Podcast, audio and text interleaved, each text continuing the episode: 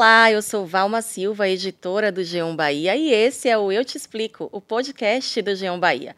Depois de uma paradinha, a gente está de volta e para marcar esse retorno, nada melhor do que trazer um baiano que muito nos orgulha, né? Eu estou falando do escritor Itamar Vieira Júnior. Seja muito bem-vindo para marcar essa retomada do nosso videocast, Itamar. Obrigado, Valma. Obrigado. Fico muito feliz de estar aqui com vocês. Antes eu quero só te apresentar. Eu acho difícil alguém não te conhecer, mas Itamar é geógrafo, é doutor em estudos étnicos e africanos pela Universidade Federal da Bahia e é autor do premiadíssimo livro Torto Arado. Agora você está lançando mais uma obra que é Salvar o Fogo e tem eventos programados, né, eventos de lançamento programados para nove capitais brasileiras. A primeira delas aqui em Salvador. Ingressos já esgotados. O livro na pré-venda já vendeu quase 40 mil exemplares. Já é um sucesso né? E o que é que o, que é que o público que leu Torturado, que leu seus contos, pode esperar desse novo romance? Pode esperar a escrita de Itamar e a maneira que ele tem de contar a história. É, esse, esse livro foi pensado, projetado já há bastante tempo.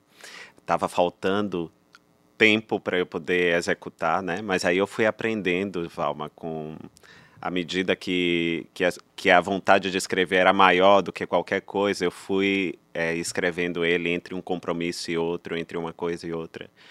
E, bom, acho que os leitores podem esperar encontrar esse universo que eu venho retratando já há algum tempo, é, personagens que nos cativam. Eu falo isso não porque não para me promover, mas para dizer que de fato elas me cativaram enquanto eu escrevia. E aí, claro, que eu espero que elas cativem os leitores também.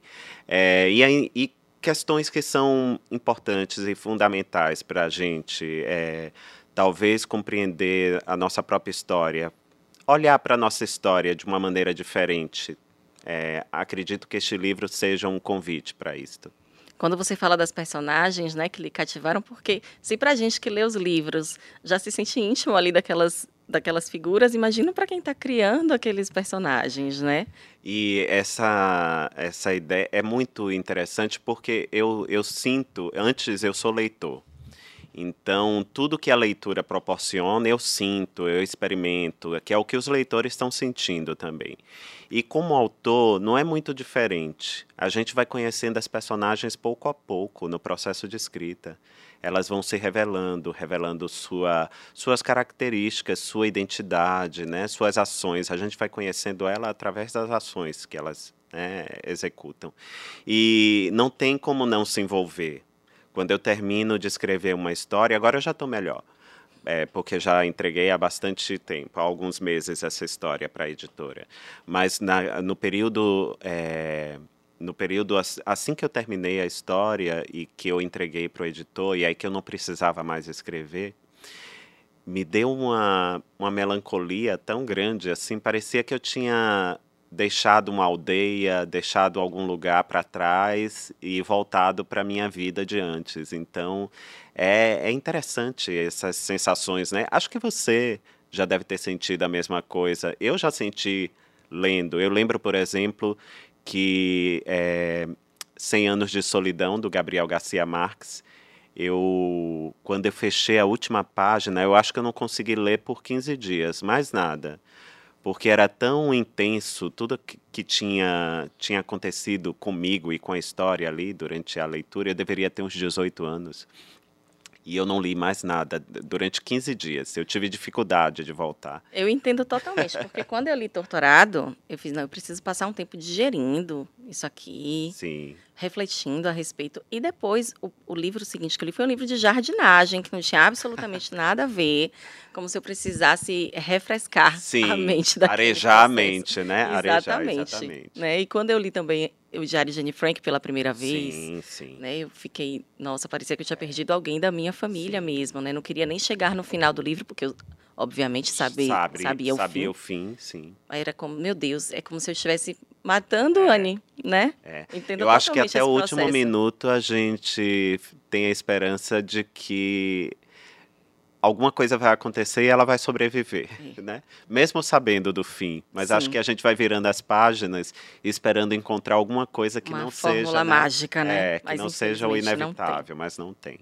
Verdade. Fala pra gente um pouco desse livro, Salvar o Fogo. Qual é o enredo dessa obra? É, Salvar o Fogo é uma história uh, que se passa no recôncavo da Bahia, às margens do rio Paraguaçu. Eu eu até brinco, é, são os rios, é, é o rio dos meus ancestrais. Então, é uma história que se passa um, num tempo que não é muito remoto, é um tempo recente, não está determinado. O leitor vai encontrar referências ali que ao longo da história vai dizer a ele que te, em que tempo essa história está. Mas é, uma, é a história de uma comunidade chamada Tapera do Paraguaçu que vive é, às margens do rio, mas também de um, é, em volta de um mosteiro católico do século XVII.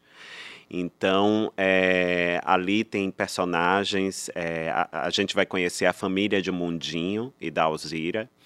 É, na família de Mundinho restaram apenas dois filhos, os demais saíram da tapera para trabalhar fora, porque não tinha como viver na tapera. E resta apenas Luz, Luzia, que cuida do pai, cuida do irmão mais novo, que é o Moisés. Só que Luzia é uma personagem que foi estigmatizada pela comunidade, porque eles acham que ela é uma feiticeira, que ela tem poderes sobrenaturais. A gente não sabe, a princípio, se isso é imaginação ou não. E ela, como ela é hostilizada, ela ela tenta meios de se proteger dessa hostilidade da comunidade. E ela passa a ser lavadeira da igreja. Ela é lavadeira da roupa dos monges, né? É, das estolas, de tudo que, que tem na igreja, cortinas, lençóis, estola. Enfim, e ela é, é a partir desses personagens que a gente vai adentrando um pouco a história do Brasil, vai adentrando a nossa, a nossa história, né? A partir da história desses personagens individualmente, o que, o que vai espero que o leitor sinta o mesmo que eu senti, a gente vai conhecendo um pouco a história do nosso país. Muita coisa que foi silenciada, muitas subjetividades que foram é, deixadas escondidas de lado, né?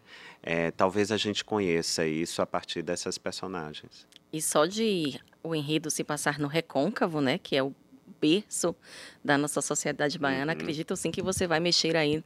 É uma característica da sua obra, né? Mexer nas feridas que não foram curadas, que estão ali abertas ainda. Sim, né? Sim, acredito com certeza. Que a gente pode esperar é, isso também, né? Podem esperar. Eu, eu fico pensando, Valma, que bom, a gente escolhe muitas leituras para tirar a gente do, do lugar de conforto, né? Às vezes. A gente quer ou quer se conhecer um pouco mais, ou conhecer a nossa própria história, ou sair um pouco desse lugar de conforto.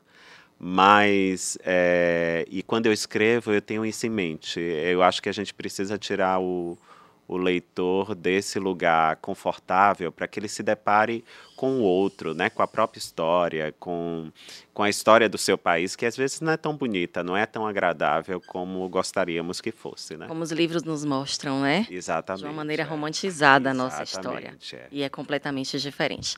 Agora, é, você, em entrevistas anteriores, disse que Torturado você começou a escrever ainda na adolescência, né? E terminou na vida adulta.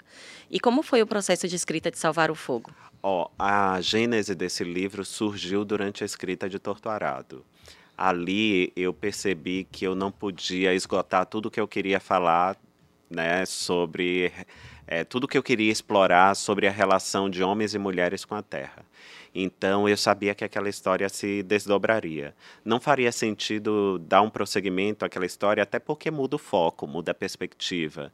Mas ainda assim eu estou falando de coisas que são caras a Torturado que é, é, o direito ao território, né, o direito que todos nós, seres humanos, temos, né, a dignidade e a vida a partir do chão que a gente pisa, né, que ele é o mais importante. A gente precisa estar em algum lugar.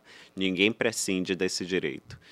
E, bom, e ali eu já comecei, as personagens já começaram a despontar.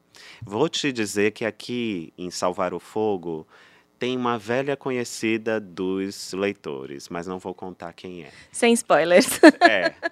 Mas eh, foi a partir dessa personagem que a história se desdobrou. E aí a gente vai conhecer as pessoas à sua volta, a sua vida anterior, o que é que existia antes. E vamos chegar dessa maneira à Tapera do Paraguaçu, lá nas margens do rio de mesmo nome.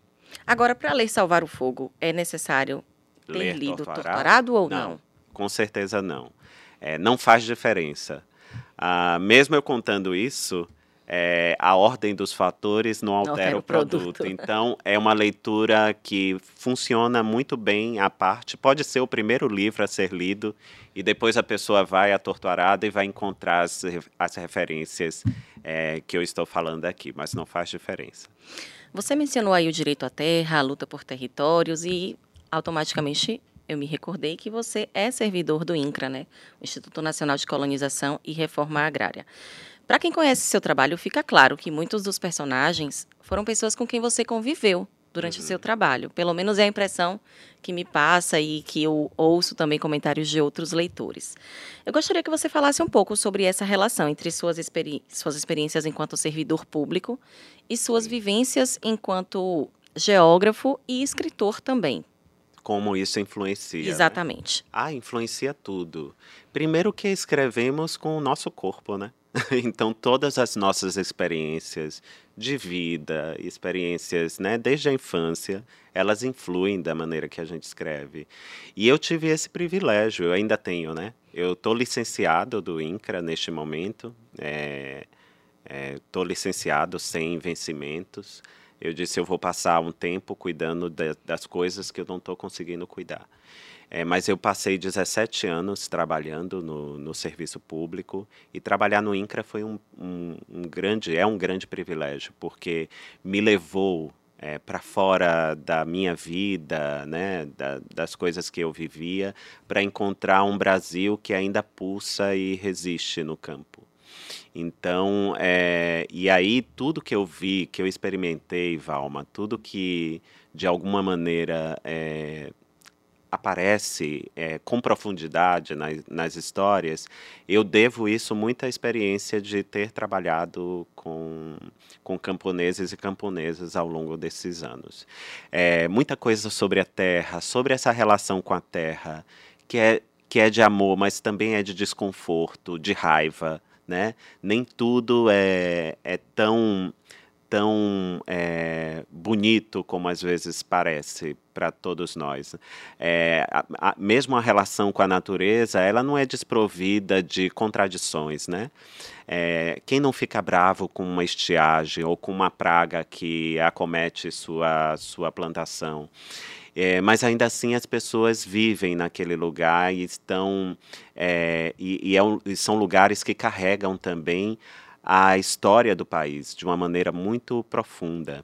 Ainda ontem eu falava sobre Milton Santos para uma entrevista e eu lembrava de um conceito de, do Milton, que é rugosidades do espaço, que é mais ou menos isso. As rugas, nossas rugas, elas marcam o tempo que o nosso corpo tem, né? E, e elas são metáforas para a nossa experiência, para o que vivemos, né?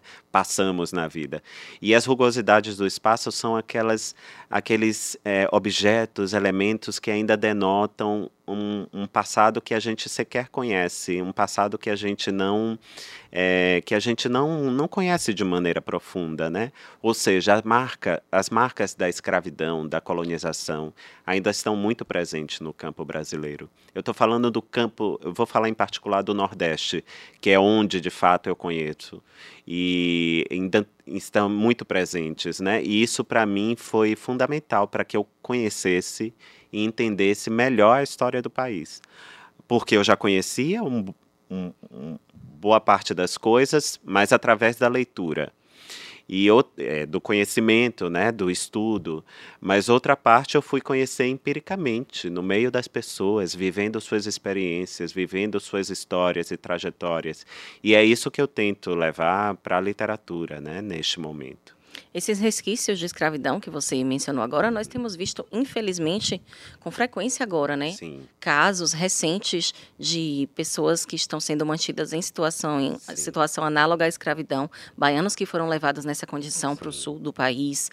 É, essa semana nós noticiamos um caso de um grupo de Tabuna que estava sendo mantido nessas condições também no Espírito Santo. Quer dizer, nós temos visto, infelizmente, essa realidade que parece tão distante mas ainda presente. Em Torturado, por exemplo, você traz o grupo, né, que mora na, na fazenda da família e tem o, o direito, né, que a gente não pode uhum. chamar isso de direito, a plantar ali também para que possa sobreviver, né? uhum. né? Como é que como é que esse processo de transformar essa realidade tão dura, né, uhum. né, em enredo? Um, eu, eu sempre topo desafios, né? Então, escrever sobre essas histórias e trajetórias, para mim, é um grande desafio. É, à medida que eu escrevo também, eu vou me deparando com, com processos históricos, é, com minha com minha própria história também, de entender aquilo que meus antepassados viveram de alguma maneira, né? É, não é fácil, Valma, não é fácil, mas eu também, se fosse fácil, talvez eu não sentisse vontade de escrever, de fazer. E eu gosto de, desses desafios. Até me sinto corajoso. Eu que muitas vezes me sinto inseguro, medroso. É, Para escrever, eu acho que sobra coragem. Então, é, eu não, isso não me, eu não me esquivo disso. Agora você falou uma coisa importante, né? As marcas do nosso passado elas estão muito presentes ainda no nosso cotidiano. Você citou o exemplo de trabalhadores escravizados em outros lugares, no campo, mas a gente não precisa ir muito longe. A gente sabe que na cidade, muitas vezes a gente vai encontrar pessoas na mesma condição, né? É, tem coisas no nosso tem coisas da nossa cultura que fazem parte do nosso cotidiano no Brasil que ainda remontam ao período colonial, ao período escravocrata. Né? O tratamento, por exemplo, que as empregadas domésticas têm é, dos, dos, seus patrões. É, tudo isso ainda mostra que é uma maneira, quando a gente, eu tenho viajado muito por causa do livro, encontro muitas pessoas e isso não existe em outros lugares, né? É um trabalhador, o trabalhador doméstico é um trabalhador como outro qualquer, recebe por hora. Então, quem faz a faxina não forra a cama do patrão, quem faz o, a comida não faz a faxina. Ou seja, é um, é um serviço como qualquer outro. E as Com pessoas são bem estabelecidas. Bem, bem estabelecida, contrato, isso. E aqui as pessoas são escravizadas. Elas, elas não têm hora para dormir, não têm hora para acordar e são exploradas até, até não poder mais. Né? Então, essa cultura colonial, escravocrata, ainda faz muito parte da nossa vida, do nosso cotidiano. E é muito bom que a literatura tenha, esteja se ocupando disso agora. Tem um romance que saiu da Eliana Alves Cruz. Eliana, inclusive, é, é carioca, mas tem a família tem ascendência aqui na Bahia que é uma grande escritora brasileira, e ela publicou um livro Solitária no começo do ano passado que conta um pouco dessa dessa história colonial e como ela reverbera ainda na vida das empregadas domésticas. Né? Ela, ela mostra duas gerações, mãe e filha, é, que vivem na casa né, onde, a, onde a mãe trabalha e de como elas vão é, entender aquelas relações ao longo, ao longo da história, essas relações tão é, tão violentas, né, e que remontam à escravidão. Então fica a dica aí já para um, de nossos, leitura, né? É, para os nossos espectadores lerem essa história também, solitária. No, na sua obra você traz né, essas questões históricas, culturais, sociais de uma maneira simples, uma linguagem acessível, né?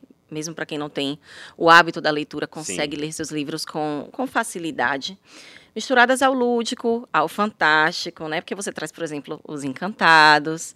E é como se você educasse e propusesse uma reflexão, mas sem necessariamente levantar bandeiras, uhum. né? É, sem mexer ali na galera do, de que tudo é mimimi, entende? Uhum. A impressão que dá é que sua escrita é um ato político, mas ao mesmo tempo de uma maneira discreta, né? Uhum. O que, é que te motiva, então, a escrever nesse país que não valoriza a literatura, a cultura de modo geral.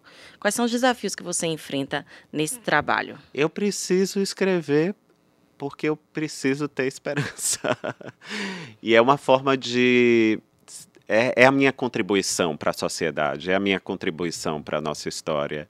Né? É, enfim, é conquistar leitores, talvez. Acho que no fundo todos nós, Valma, quando escrevemos, escrevemos para alguém, né? A gente quer encontrar alguém. E eu fico muito feliz, eu vou ficar muito feliz se eu souber que este livro foi lido por muitas pessoas, que os livros são lidos por muitas pessoas. E aí eu não quero fazer distinção, eu não penso escrever de uma maneira hermética para ter um público seleto, acadêmico, lendo, só esse público lendo a minha história. Me interessa é que o porteiro, é que o motorista de ônibus, é que a empregada doméstica possa lê-lo também e sem sentir dificuldade. E eu fico muito feliz quando eu vejo pessoas dizendo é, que leram e me contam suas histórias e trajetórias e eu digo é isso que eu projetei. Me faz ter esperança na escrita, né? E de que a escrita é, pode nos levar a um lugar diferente. Eu acho que a, quando a gente fala de leitura, de cultura, estamos falando de educação também. As duas coisas não são, é, é, não são dissociáveis. Elas, elas caminham juntas. Porque se a, gente, se a gente for pensar o sentido mais, é, mais etimológico da palavra educação, por exemplo, é do, vem do latim educere, e significa sair de si para encontrar o mundo, para encontrar o outro. Eu estou fazendo uma livre interpretação, mas seria mais ou menos isso. E se a gente pensar, nós nos educamos do dia que a gente nasce ao dia que a gente morre. Porque aprendemos muita coisa na vida. Aprendemos primeiro no lar, em casa, aprendemos na escola, mas também aprendemos com leitura, com a peça de teatro, com cinema, né, com música, com esportes. Aprendemos muita coisa. Então, a educação é isso. E a leitura não é de, indissociável, é, não é dissociável, desculpe, da educação. É, quem se educa, quem preza o conhecimento, quem quer, é, enfim, é, de fato se educar é, são pessoas que precisam ler.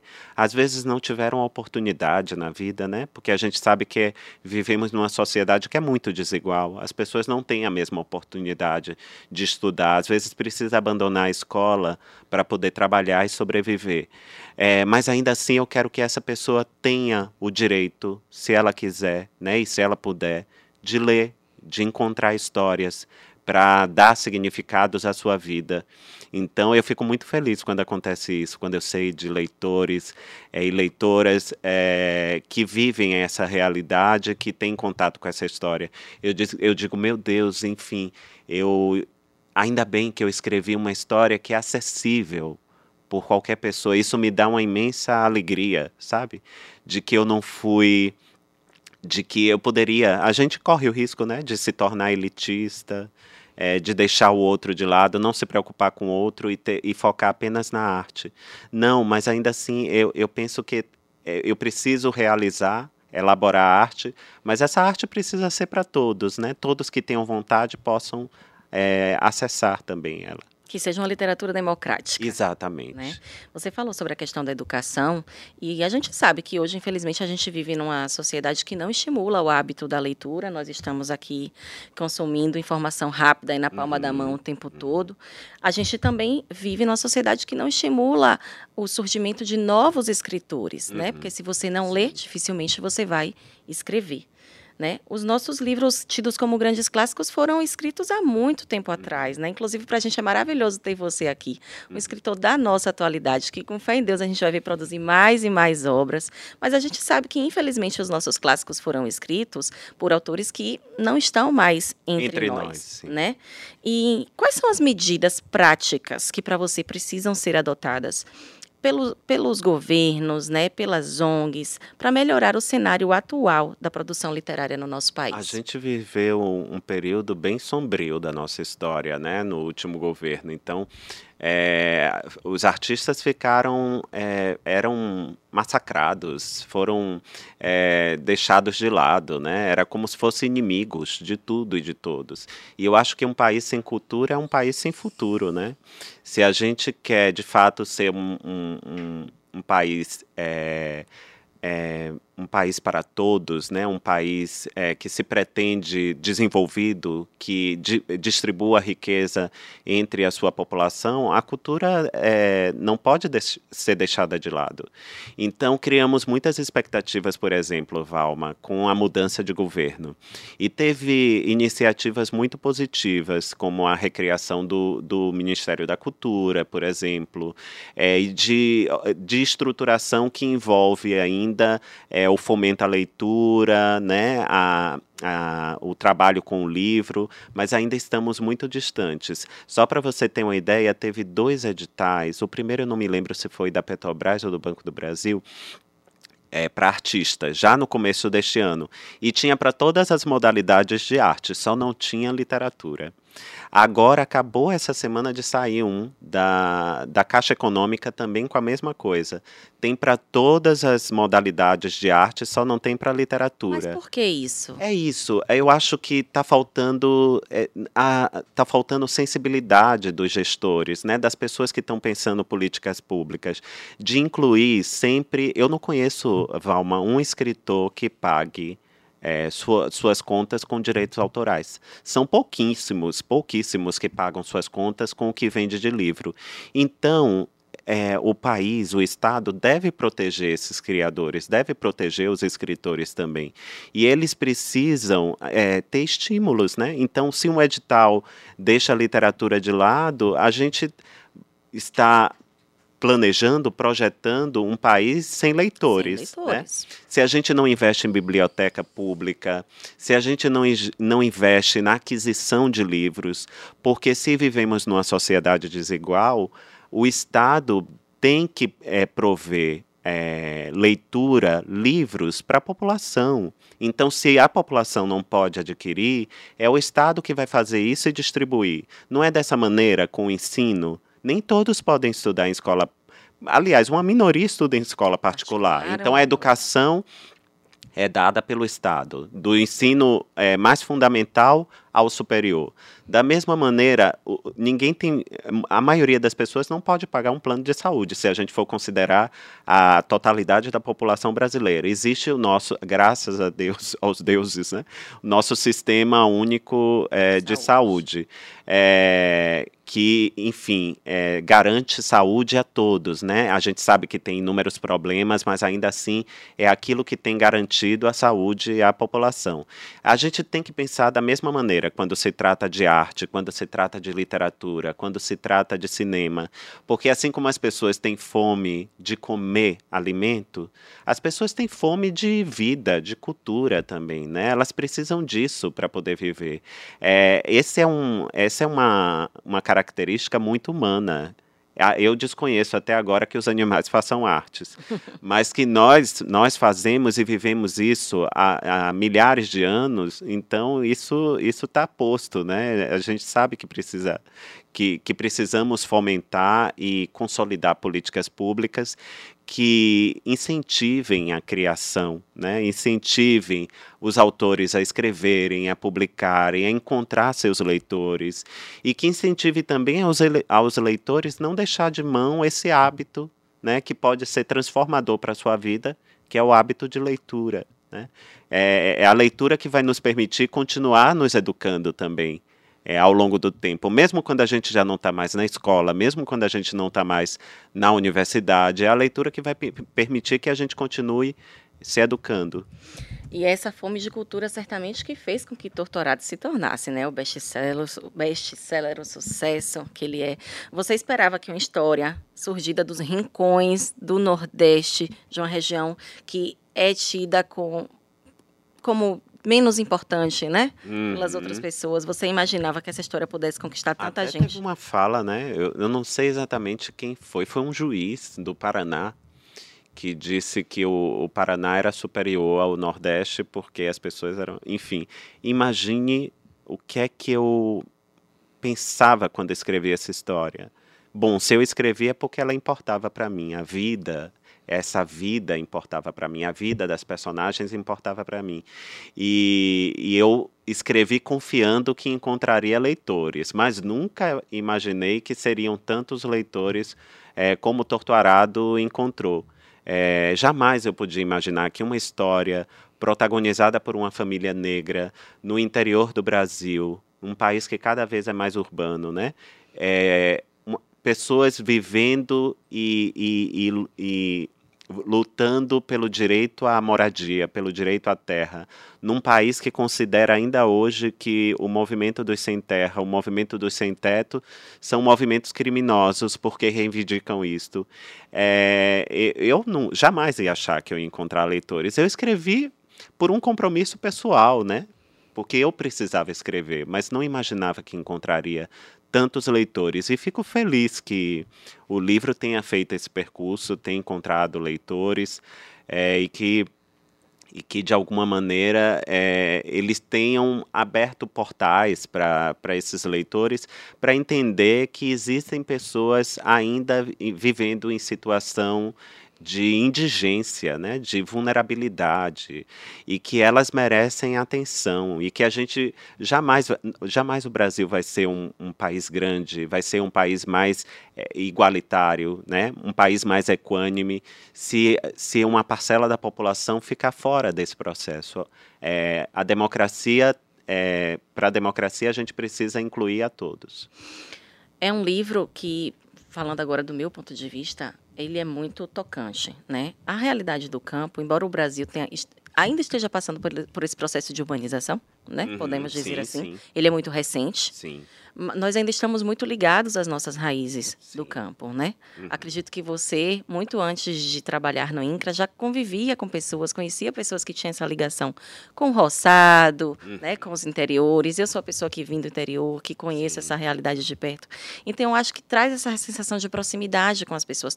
Se você não viveu naquele lugar, você conhece alguém que viveu naquele lugar, né? E com isso acaba despertando uma curiosidade. Bom, deixa eu me aprofundar aqui nessa história. É uma história que é muito tocante tocante mesmo. Tocou a mim, tocou a mais de 700 mil pessoas que adquiriram os exemplares e tocou também ao Aldri Anunciação. Ele que é ator, dramaturgo, roteirista, apresentador de televisão, diretor, um profissional multifacetado das artes e da cultura e que vai transformar, né, adaptar Torturado da literatura para o teatro. Bem-vindo, Aldri, ao podcast Eu Te Explico. Um prazer recebê-lo aqui, viu? Prazer meu e a honra também estar aqui do seu lado, do lado do Itamar, que é um baiano, né? Está aqui sempre com a gente. Mas a gente se encontra tão pouco aqui na cidade, né? Eu estava dizendo pro Aldri que eu gosto muito de ficar em casa, então quase eu não saio de casa para. Mas somos dois. Quando eu, e quando eu saio, eu fico. Mas ele é um homem do mundo, né? Um ator, viaja muito, tá é, é, tem muitos compromissos, né? É o rosto mais conhecido que o meu. É isso, você que viaja, eu estava no Japão, ele está falando é isso. É verdade. Ele simplesmente estava no Japão semana passada. É verdade. Eu sou uma pessoa que tenho gostado cada vez mais de ficar em casa, viu, gente? Ixi, com minhas plantas, com é. os meus é. livros, só me falta um bicho para me preencher. Mas então, vamos continuar aqui nosso papo. É, Aldrin, nesse trabalho, nessa adaptação de doutorado para o teatro, você vai fazer texto e direção. De onde que surgiu essa ideia? Ideia. De que forma que esse livro te tocou a tal ponto a você decidir, né, levá-lo para outros públicos? É assim, complexo. Assim, a decisão, na verdade, não foi minha. Eu estava com uma temporada de um espetáculo chamado Namíbia Não, comemorando 10 anos, por conta da adaptação dele para o cinema. Então a gente iniciou uma temporada que, enfim, está rodando aí o Brasil todo. E a nossa produtora Fernanda Bezerra, acompanhando a gente nos camarins, ela percebeu a minha, o meu grande interesse pelo torturado. Eu tenho um interesse familiar, né, porque eu, tenho, eu venho de família roceira, né, eu sempre acompanhei essa história da minha família de Pedrão, na verdade não é bem a região da Chapada Diamantina, é próximo ali de Lagoinhas, mas é roçado. Né. Uhum. Né? E foi simplesmente o último livro que minha mãe leu em vida. E ela riscou esse livro todo e eu comentava sobre isso com, com a minha produtora na viagem foi uma viagem assim linda, porque foi a primeira temporada do Namíbia sem a presença de minha mãe em vida. Essa que acompanhou, assim, gente, você sabe que a mãe faz parte ah, muito grande aqui na Bahia, assim, é um matriarcado Olha muito Olha forte. Ó, vou te mostrar uma coisa, para quem está dedicado a salvar o fogo aqui, ó. A minha mãe, tá vendo? Confirmou é a sua também. A minha também. Elas são importantíssimas, assim. Minha mãe é do tipo, não sei como é que tá uma fazia, ela lia, ela lia assim, as premissas dos textos que eu vou escrever. Estou escrevendo uma série, ela leu, ela já não está mais aqui, mas ela, ela leu todos os 120 é, material, assim, páginas, né? Uhum. Do seriado, ela aprovou, ela falou, enfim. É uma relação muito bonita que a gente tem com as mães. Então, assim, O Torturado foi o último livro que ela leu. Comentando isso no camarim, a Fernanda Bezerra, que é a produtora, ela falou: vamos fazer uma adaptação.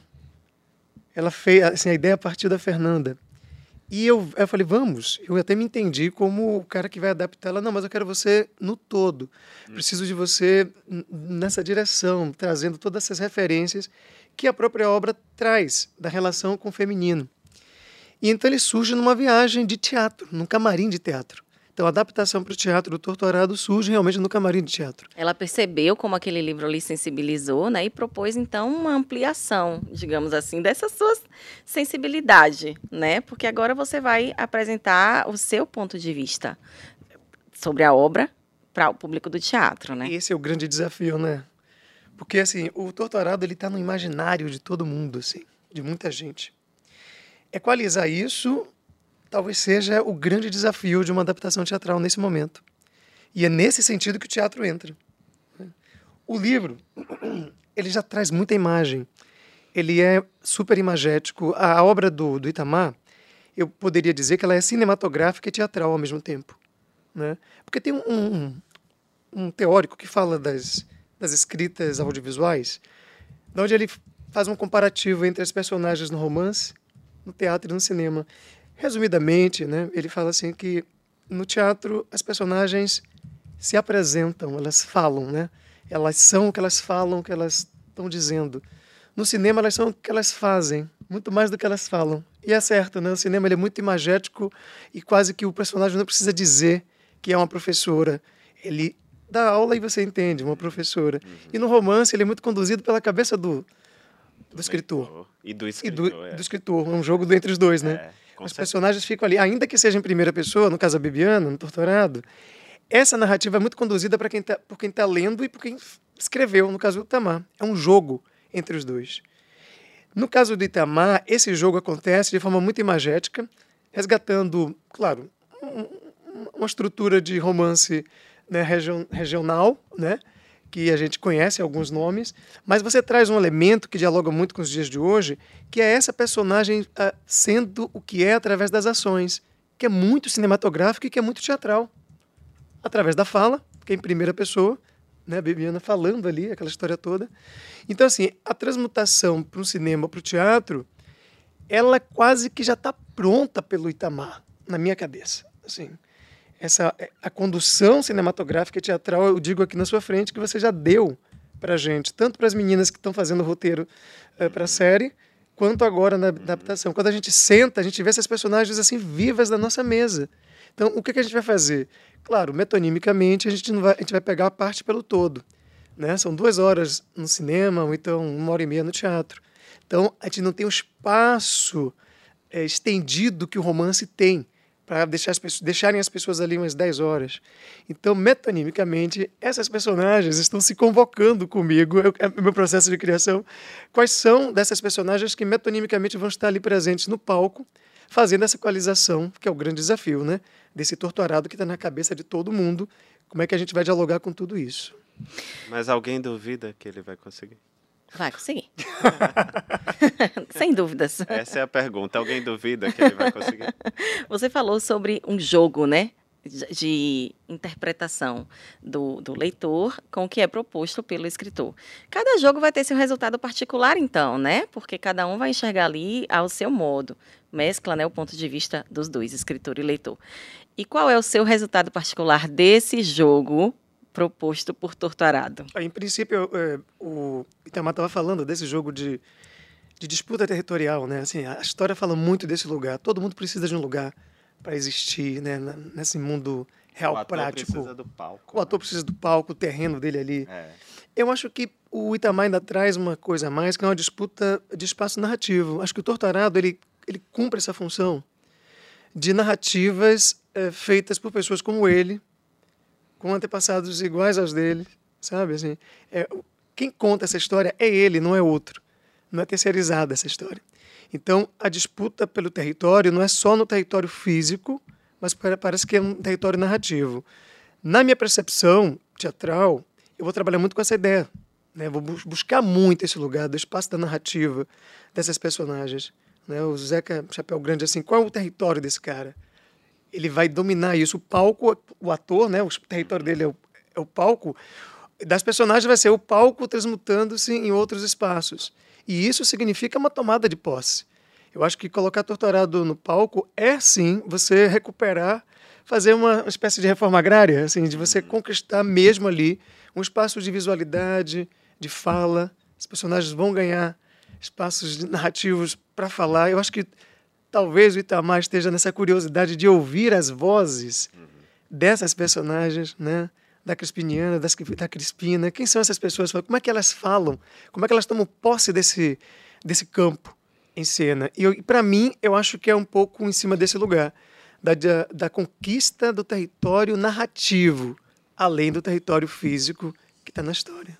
Vocês já tinham trocado uma ideia sobre essa adaptação antes? Uma reunião rápida. Uma reunião foi com a editora em Portugal. É, o, você estava até no, no, carro. Ele participou na reunião, ele estava indo de um lugar para o outro, né? Eu estava vindo de Pedrão, que inclusive sim, é onde minha família sim. trabalhou numa, numa, fazenda. E aí participamos da, da reunião, mas não trocamos muito, muitos, muitas figurinhas, não. Não. Eu prefiro que ele fique livre para imaginar, criar sem o peso da presença do criador, sabe? Porque é, pode, pode deixar ele um pouco melindroso. Acho ótimo que ele toque e, e apresente. Essa é a minha visão, é a minha interpretação da história. E como tudo que ele faz, né, ninguém duvida que vai ser algo né, muito poderoso. Então, eu até acho bom que a gente, a gente pode é, marcar de, de conversar sobre outras coisas, menos a história. é que Ele você quer ter acha? a surpresa também, né? Mas tem uma coisa interessante, que Torturado está se tornando um clássico, né? Praticamente, dizem que os clássicos é o tempo que diz, mas quem duvida, né? Que já é um clássico. E normalmente, quando você adapta um clássico, o autor não está mais aqui, ou a autora. A gente tem o privilégio de ter você aqui. Então, certamente, eu, como outro criador dessa outra Nessa migração de linguagem, eu vou fazer uso desse, né, imagine, dessa minha, desse meu privilégio de né? estar com, com o autor vivo, e não só vivo, também ativo, trazendo outro livro, sabe? Vários outros livros que vão chegando, dialogando entre si. É, certamente vai, você vai ter uma surpresa, mas eu vou te dar uma cutucada várias vezes para você me, me acompanhar nisso. Audrey, nessa adaptação, né, que ainda é para 2024, daqui a um ano praticamente. Ainda, né? já estamos. Se bem que, né? passa na já, nossa idade, tudo passa tão rápido. Eu tô achando que 2024 é, é, semana que vem. Eu também, eu também. Mas talvez seja ansiedade de ver logo, né? Porque a gente que é apaixonado por Torturado, quando saiu a notícia, nós ficamos muito felizes, né? Da possibilidade de enxergar essa obra sobre, sob outra ótica. Mas nesse caso vai ser um percurso ao contrário do que houve com Namíbia, não, né? Que depois foi adaptado para o audiovisual né, do teatro que foi para o audiovisual. Agora você pega da literatura para o teatro e essa literatura também vai dar origem a uma obra do audiovisual, né? É, quais são as é, como, qual é a diferença desse processo? Quais são as dificuldades desse processo para você? Então, eu tô nesses últimos dez anos eu passei por várias experiências de adaptação, né? Eu adaptei o Pele Negra, Máscaras Brancas do Fanon, que não é uma história narrativa que nem a do Itamar, assim, no sentido ficcional, com personagens prontas, é um texto teórico de psiquiatria, né, que fala sobre embranquecimento da negritude, um estudo clínico. E eu fiz uma adaptação para criar uma família que esquecia sua própria negritude e joguei no palco. É, o Namíbia tem um processo bem é, diferente também, porque ele estreia como teatro, como dramaturgia, vira livro e depois do livro vira cinema que normalmente seria assim, livro, cinema, teatro, livro, teatro, é. cinema, né? Na Namíbia fez o, percurso... O percurso ao contrário. Os personagens existiram em cena e foram para o livro e depois, depois para o cinema. cinema. No caso aqui, eu vou fazer o percurso tradicional, que é do livro para a imagem. É, mas os, os percursos e as dificuldades são as mesmas, que é justamente a migração de linguagem mantendo uma narrativa que já existe. Todo cuidado é você manter o pensamento do Fanon na obra, na adaptação. Né? Todo o cuidado do filme e do livro foi manter aquela dramaturgia que originou aquela obra que fala de uma medida provisória que exige que todos os negros retornem para a África em pleno século XXI. No caso aqui, a mesma. É como a gente vai conseguir atravessar esse mar, fazer essa travessia, sabe? Todas as tempestades que vão acontecer ali naquele, naquela travessia, né, no barco ou no navio, não sabemos ainda, mas é, tudo, mas preser preservando aquelas personagens que estão naquele, ali dentro, preservando todas elas, inclusive o próprio olhar do Itamar, que é muito cuidadoso em relação a isso, né? Quando ele assume a voz é, da Bibiana, sabe, assim, em primeira pessoa, você percebe o cuidado, a escolha dele é muito, diz muito, né? O cuidado que ele teve de estar dentro e não fora, que ele poderia narrar em terceira, né? Eu, eu até gosto dessa disso que você falou, estou pensando nisso, porque eh, de vez em quando eu sou convidado para falar sobre é, escrita, o processo de escrita, mecanismos da ficção, e eu fico com a imagem na cabeça de que quando eu escrevo, eu subo no palco e interpreto as personagens. Ali, o meu palco é a página em branco, né? E ali eu estou interpretando a vida delas. Cada uma que aparece né? Neste caso aqui, estou é, pensando, vamos pensar em Torturado. O Zeca Chapéu Grande, a Bibiana, a Belonísia, a Santa Rita Pescadeira, o Severo, cada uma ali que eu estou descrevendo, eu estou interpretando a vida deles. É como se eu fosse um ator mesmo, capaz de representar vários personagens, sabe? E é bem. É, essa, essa é a melhor metáfora para dizer como a gente escreve uma história. Você está me dizendo que eu posso te convidar para atuar nessa? Não. não é isso? Aí já, já é outro 500. Eu atuo no, no meu espaço privado, né? Na tela de um computador ou num caderno. Já para um público é, é outra coisa. Até pergunta: você, nesse processo de atuação da sua escrita, você lê em voz alta? Sim, leio. Leio em voz alta porque eu preciso ter a noção da, da linguagem, de como aquilo vai chegar ao leitor, né? É, Para mim é importante ler em voz alta porque eu preciso é, que esse, esse, esse trabalho faça essa, esse movimento de sair e voltar de novo, sabe? Sair e voltar. Então, talvez por isso a obra dele seja cinematográfica e teatral, como você falou. Estou descobrindo tudo isso agora. Né? Que lindo, que lindo. Até porque quando você não consegue ler em voz alta, você certamente deve fazer alguma alteração, algum ajuste, né? Sim, na escrita. Sempre. Perfeito. Todo, todo, todo, a todo tempo, até, até o, o editor arrancar das minhas É mãos. muito parecido com a escrita dramatúrgica para teatro. É. A gente que escreve literatura para teatro, uhum. a gente se coloca numa posição também de voz alta, porque se, eu, se, se o autor, o dramaturgo, não está conseguindo ler, ele entende que o ator não vai conseguir ler Sim. ou falar. Então ele faz o ajuste literário necessário para aquela personagem. Se colocar no lugar daquele ajustar. personagem no palco, né? É, até você pensa, essa personagem é capaz de falar isso, esta outra não, né? Quando você está lendo, você diz não, isso aqui não faz, não faz sentido. sentido. Já não casa com a personalidade é. isso, daquela criatura, é. né? E eu acho que esse falar ajuda muito a gente a perceber isso. Isso que o Tamar está dizendo tem muito a ver com as adaptações a adaptação do torto para o teatro vai passar muito por esse lugar, sabe? Da leitura possível, da voz, né? De que, de que modo uh, uma personagem fala, de que modo a outra fala, fica melhor em que ajuste. E é isso que talvez você já traz para mim, como autor do teatro. Você já fez essa, essa organização de conteúdo é, distribuída, assim. Quem é que fala o quê? O que é que o Severo fala? O que é que, sabe, Domingas fala? Que, que, está tudo distribuído. Uhum. Você já passou por isso, você já fez o nosso trabalho, uma boa parte dele. Ô, Aldrin, deixa eu tirar uma dúvida com você. Como é que vai ser a escolha dos atores que vão participar dessa peça? Você vai buscar também a, a, atores que sejam dos rincões, né?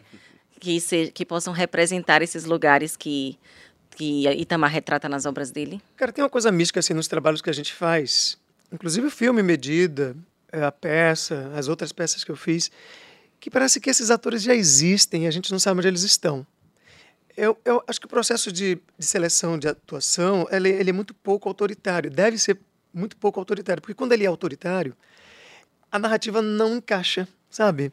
Vou colocar o ator tal para fazer tal personagem porque por uma conveniência comercial ou por uma conveniência outra qualquer, a narrativa não acontece. Então é, é bonito você deixa, fazer uma gestação para que essa, essa atriz, esse ator, né, chegue no projeto. Todos os projetos que a gente fez até hoje, os atores chegaram, porque envolve é, physique de rôle, né, envolve personalidade de atuação e envolve também desejo de fala. Porque você pode ter a física de rolo da personagem, mas você não quer falar sobre disputa de território. Você não concorda com aquilo de repente, Sim. sabe? Eu não quero falar sobre embranquecimento de negritude, isso não me diz nada, ainda que eu seja negro ou não negro. Então, assim, a seleção vai ser muito pelas pessoas que têm interesse em falar sobre esse em assunto. falar sobre disputa de território, sobretudo. Entendo. Não só território físico, mas narrativo também. Uhum. Que eu acho que o Itamar cumpre muito bem isso. Sem dúvida vai trazer uma verdade ainda maior. Nossa, muito. No palco, né? Você disse que não imaginava que Torturado seria esse sucesso. Seu segundo livro, ou melhor, segundo não, que você já tem outros livros de conto, né? Mas O Salvar o Fogo já é um sucesso, antes mesmo de ser oficialmente lançado. Imagino, então, que essa adaptação para as artes cênicas, para o audiovisual, jamais passou pela sua cabeça. O que é que passa no seu coração, sabendo né, que agora a sua literatura vai alcançar outras pessoas com outras linguagens artísticas? Ah, é um, é uma experiência muito interessante. Eu sempre fico. É, a minha expectativa é, de, é a do espectador, né? É, é a de quem vai assistir, ver como tudo isso ficou. Não para dizer, ah, isso é verdade, isso não é, mas para entender como isso foi interpretado, foi lido, foi transformado em outra, em outra linguagem. Recentemente, você deve ter visto, Audrey, é, saiu a canção do, do é, uma composição do Rubel com o título Torto Arado. Torto Arado, com Lineker também. Com, com Lineker e Alued. Isso. Luna. E, nossa, eu depois que ele me mostrou, ele já tinha me mostrado há algum tempo os arranjos, mas eu só vi, eu só, só pude escutar que chegou ao público recentemente. E quando eu escutei a primeira vez, eu disse: "Olha, aqui está a história". Depois eu escutei de novo, eu escutei de novo e quando eu percebi, eu já estava cantando e me emocionando, sabe? É, eu acho isso fabuloso, maravilhoso. Acho que esse intercâmbio no, can no campo das artes é uma coisa muito antiga, já existe há muito tempo, né? E acho que são experiências muito, muito, muito ricas, muito interessantes. É, e fico feliz que essa história também chegue ao palco. É, eu tenho uma paixão pelo teatro, acho que é, eu acho que na literatura, o romance, o, o Jorge Luiz Borges dizia que a poesia e o conto eram as expressões mais, é, mais é, como eu poderia dizer, mais nobres na, da literatura. O romance, como, como o autor tem muito tempo para trabalhar e são narrativas longas, ele achava que era algo menor. Então ele dizia que a poesia e o conto era, era é, hierarquicamente maior que o romance. E já eu pensando na, nas artes, né, é, na, no, como um todo, na dramaturgia como um todo, eu acho que o teatro está acima da, da TV e do cinema, por exemplo, porque é uma experiência muito íntima, né? Ali numa sala, apenas, apenas vocês, não é uma coisa que é é uma coisa que ainda corre o risco de improvisos, né? De coisas que que deem errado ali naquele momento, mas é uma experiência muito íntima. Todo mundo entra naquele lugar sabendo que vai sair transformado, que pode sair transformado. E estamos todos juntos. É como se fosse um barco, né, navegando pelo oceano. Pelo oceano. Então, é, eu fico muito, muito feliz de, de saber que, a, que essa história esteja tocando outros criadores e que a partir dela também é, outras, outras linguagens, né, outras maneiras de apresentá-la é, vão, vão estar acontecendo também. Para encerrar esse nosso bate-papo maravilhoso, infelizmente, né, porque nós teríamos assunto aqui para conversar por horas, gostaria que você, Itamar, convidasse as pessoas a participarem Sim. do lançamento do seu livro. Esse evento vai acontecer em nove capitais, começando aqui por Salvador, não é isso? É, infelizmente, a de Salvador já não tem mais lugar é, foi a, a, editora colocou é, em, é, disponível para todo mundo que queria, então vai ser no Teatro Jorge Amado, no dia 2 de maio, às 19 horas. É, eu vou estar com a Josélia Guiar, né, escritora, e com a Mariene de Castro, essa grande intérprete. Olha, mais uma vez, Olha. as linguagens, né? É, eu acho que a literatura também tem um, uma derivação muito forte é, é, a partir da música também. E mais então, uma vez as né? mulheres marcando uma, presença, né? Estão que... lá, tem que estar lá, juntos, estamos juntos. E aí é, vamos fazer esse encontro para celebrar a chegada de Salvar o Fogo com os leitores. Mas quem não conseguiu ingresso não precisa ficar triste que outros momentos virão e em breve a gente anuncia também aqui. Obrigada, Itamar. Obrigada, Aldri. Muito obrigada de coração pela participação de vocês aqui no nosso podcast Eu Te Explico.